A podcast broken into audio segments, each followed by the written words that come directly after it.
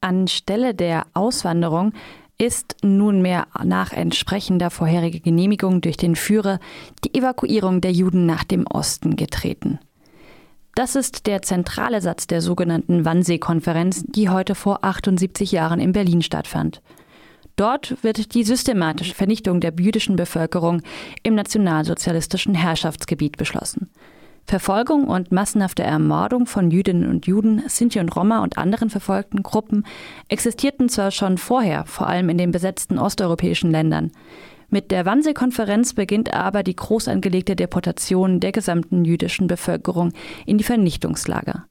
Rund 11 Millionen Menschen meinte man bei der Konferenz als zur Vernichtung bestimmt identifiziert zu haben, aufgelistet nach ihren Herkunftsländern und geordnet im Sinne der NS-Rassenideologie nach ihrem Status als sogenannte Voll-, Halb- oder Vierteljuden. Zur Planung gehörte aber nicht nur die Ermordung in den Konzentrationslagern, sondern auch die Vernichtung durch Zwangsarbeit. In den großen Arbeitskolonnen unter Trennung der Geschlechter werden die arbeitsfähigen Juden straßenbauend in diese Gebiete geführt, wobei zweifellos ein Großteil durch natürliche Verminderung ausfallen wird, heißt es dazu im Protokoll. Um die Deportation zu koordinieren, trafen 15 hochrangige Vertreter des Regimes sich in einer Villa am Wannsee in Berlin.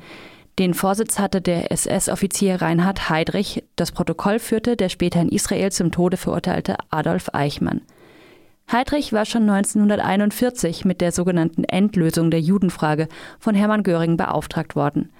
Dabei waren weder Heydrich noch die anderen Teilnehmer der geheimen Wannsee-Konferenz die einzigen, die für die Shoah verantwortlich waren. Die antisemitisch und rassistisch begründete Vernichtung von Millionen Menschen war der zentrale Bezugspunkt der nationalsozialistischen Ideologie und wurde auf allen politischen, zivilen und militärischen Ebenen verfolgt.